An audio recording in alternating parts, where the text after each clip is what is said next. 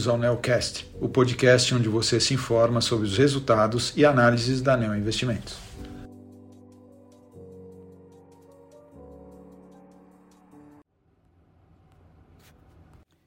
Olá, aqui é Matheus Tazia da Neo Investimentos para falar sobre o desempenho do fundo Neonavitas neste mês de março.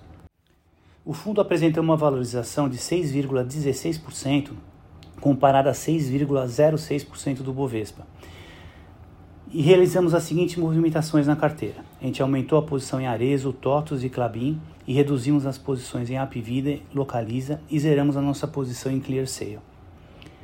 Com relação às empresas, o que nós vamos comentar mais adiante, a gente teve o resultado do quarto TRI de 2021, né, do ano total, da Arezo, da B3, da Equatorial, da Apvida, Pets, Vivara e tivemos também a aquisição da Vadu pela Totos. Né, são pontos relacionados às empresas que nós vamos comentar mais à frente.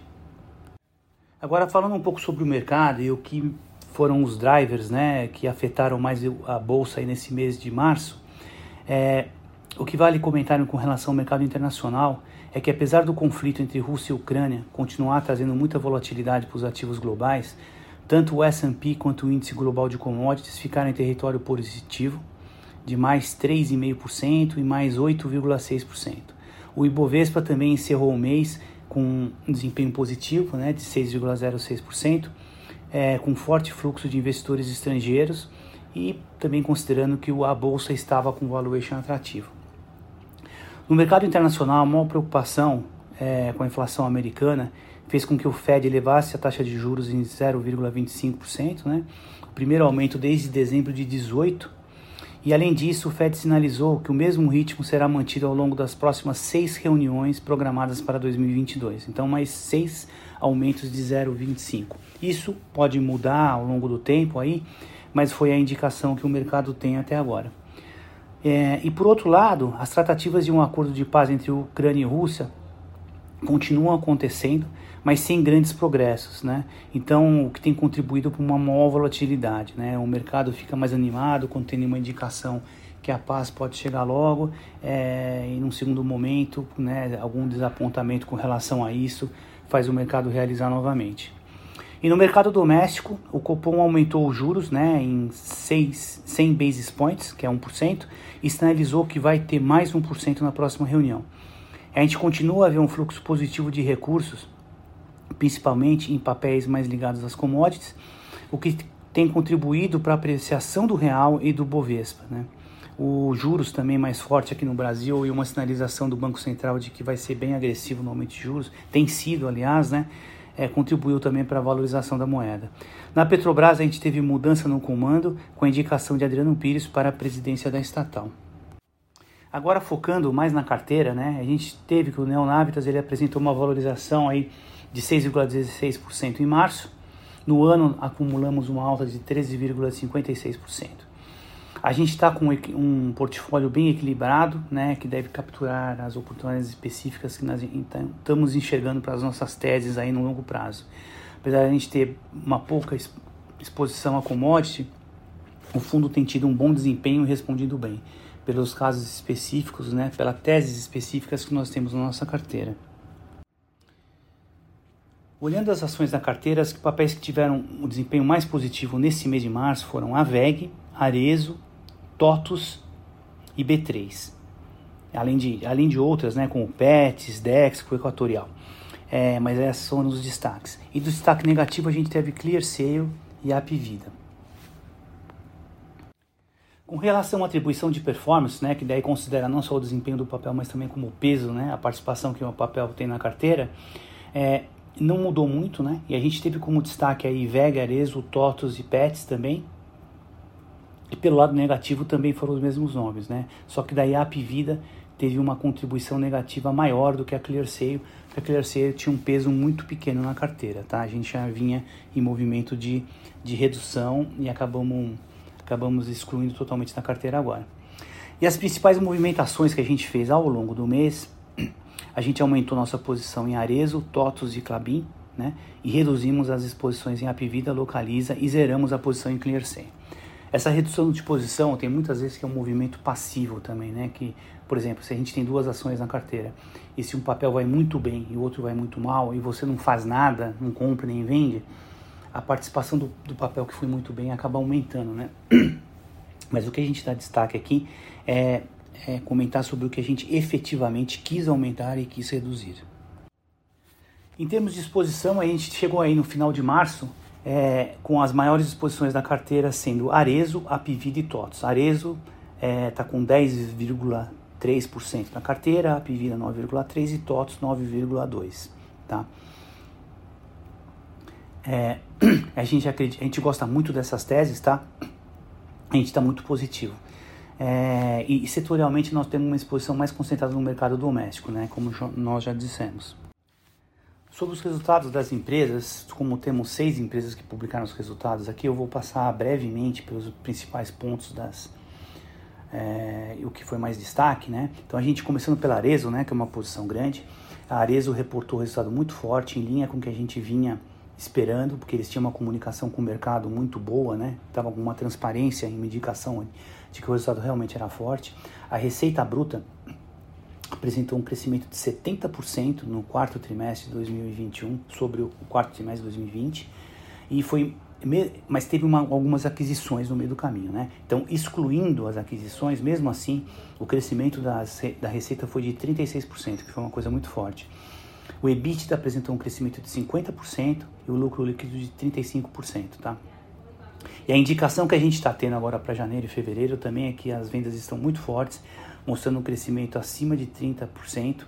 É, e a gente está muito confiante que o resultado aqui em 2022 dessa empresa vai ser, vai ser novamente muito bom, tá? Com relação a B3, foi um papel que teve um resultado um pouco pior, um pouco mais fraco do que vinha apresentando anteriormente, e basicamente pela linha de custos, né? A gente teve que a receita também cair um pouquinho, porque o volume negociado na bolsa é, piorou um pouco em relação ao ano passado, é, e os custos, né, porque como eles estão fazendo muito investimento, aumentou um pouco. Então o resultado veio um pouco pior. Depois agora falando de Equatorial, é, que o resultado foi bom, em linha com as expectativas, né? Ele tem mostrado um, um volume de energia distribuída, um bom crescimento, né? Os números agora no setor elétrico são bem mais, mais modestos, né? Então, por exemplo, crescer 4% ao ano é um crescimento bom, né? É, e teve também, mas a coisa mais importante foi na, nas empresas recém é, administradas, né, que eles entraram nos leilões e ganharam a, a, concessão dessas empresas, eles já estão conseguindo reduzir as perdas e os custos, né? E, e de uma forma geral aí a receita da empresa cresceu 30% também em relação ao ano anterior. É, olhando para a Apivida Intermédica, né, que teve a aprovação da fusão aí em janeiro desse ano, a gente ainda teve, o quarto TRI de 2021 ainda foi apresentado o resultado das duas empresas separadamente, tá? A partir agora do, pelo menos no segundo trimestre de 2022, o resultado já vai ser consolidado, né? E vai mostrar como uma empresa só. É, mas basicamente o que vale destacar aqui é que a sinistralidade melhorou, né? Então agora tem 64,5% aí 64,9%, desculpe, é, de sinistralidade comparado com, é, com o trimestre anterior de, de um ano anterior aí foi, teve um crescimento de 5%, tá? A receita líquida apresentou um crescimento de 15% sobre o ano anterior também. E se a gente olhar só o crescimento orgânico, porque são empresas, tanto a Intermédia quanto a Apivida, são empresas que estão fazendo muitas aquisições, né? Mas mesmo excluindo as aquisições, esse número foi um crescimento de 3,3%, tá?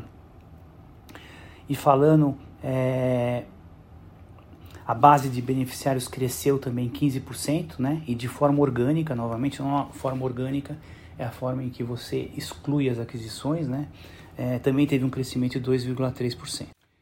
Olhando para Pets, também foi uma empresa que veio com resultado forte novamente, EBITDA crescendo 40% ano sobre ano, lucro crescendo 16%, a receita bruta crescendo 32%. Ela continua dando uma indicação muito forte para esse ano e, e, vai ser um ano 2022 em que ela vai digerir aí as integrações né, com as aquisições que ela fez ao longo de 2021, que foram é, aquisições muito boas, como a Zidog, a Petix, a Cansei de Ser Gato e a Cão Cidadão. Então a gente acredita que a gente vai ter um ano muito feliz também para Pets novamente em 2022. E sobre a Vivara, o resultado também forte.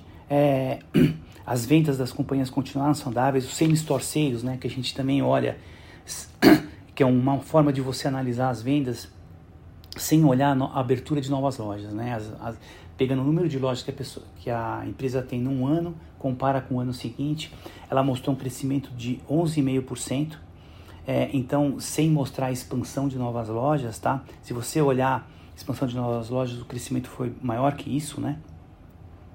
E, e as vendas de e-commerce também estão é, se estabilizando aí por volta de 15, 16% das vendas totais é, da Vivara.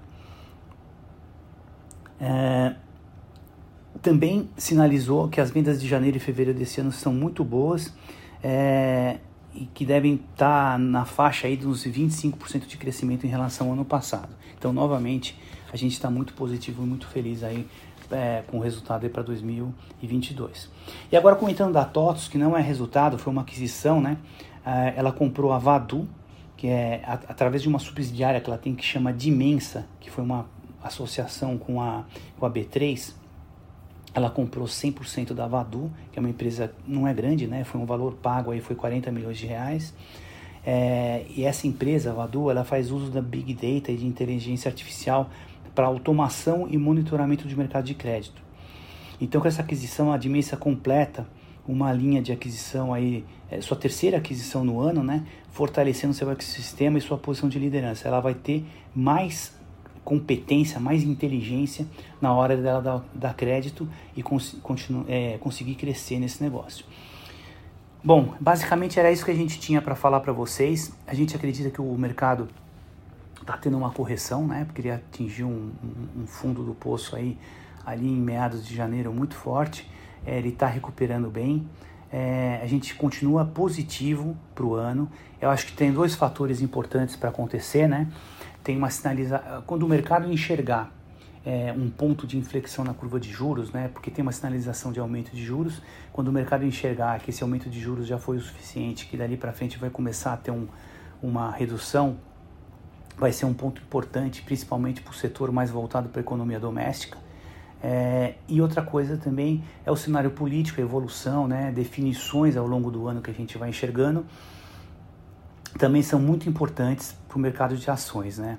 Então, é, eu acredito que, novamente, seja o candidato que, que, que, que tiver na frente que vai ganhar, talvez tenha alguns têm preferência por um candidato, outros por outro, mas o Brasil acho que tem uma, uma tradição, as instituições estão fortalecidas. Eu acredito que, é, aliás, até comparando com outros emerging markets, o que aconteceu esse ano, né, esse fluxo forte de estrangeiro para o Brasil, é, teve um, bastante coisa a ver com, é, com o risco todo que envolveu a Rússia, né, e com alguma preocupação com a China, que se pudesse caminhar para o mesmo lado, para a mesma direção de mais é, aversão a investidores estrangeiros, né, algumas medidas não muito pró-mercado. Eu acho que o Brasil, fora algumas coisas que nós já estamos acostumados, né, de alguma interferência em uma estatal ou outra, é, o Brasil tem uma tradição muito mais pró-mercado é, do que outros grandes emerging markets, tá? Então eu acho que definições no campo político já é uma coisa muito bem-vinda e que vai ajudar a impulsionar a bolsa. Bom, mas é isso que eu tinha para falar para vocês e até o mês que vem é, com novas notícias aí sobre o Navitas. Até mais e obrigado pela atenção.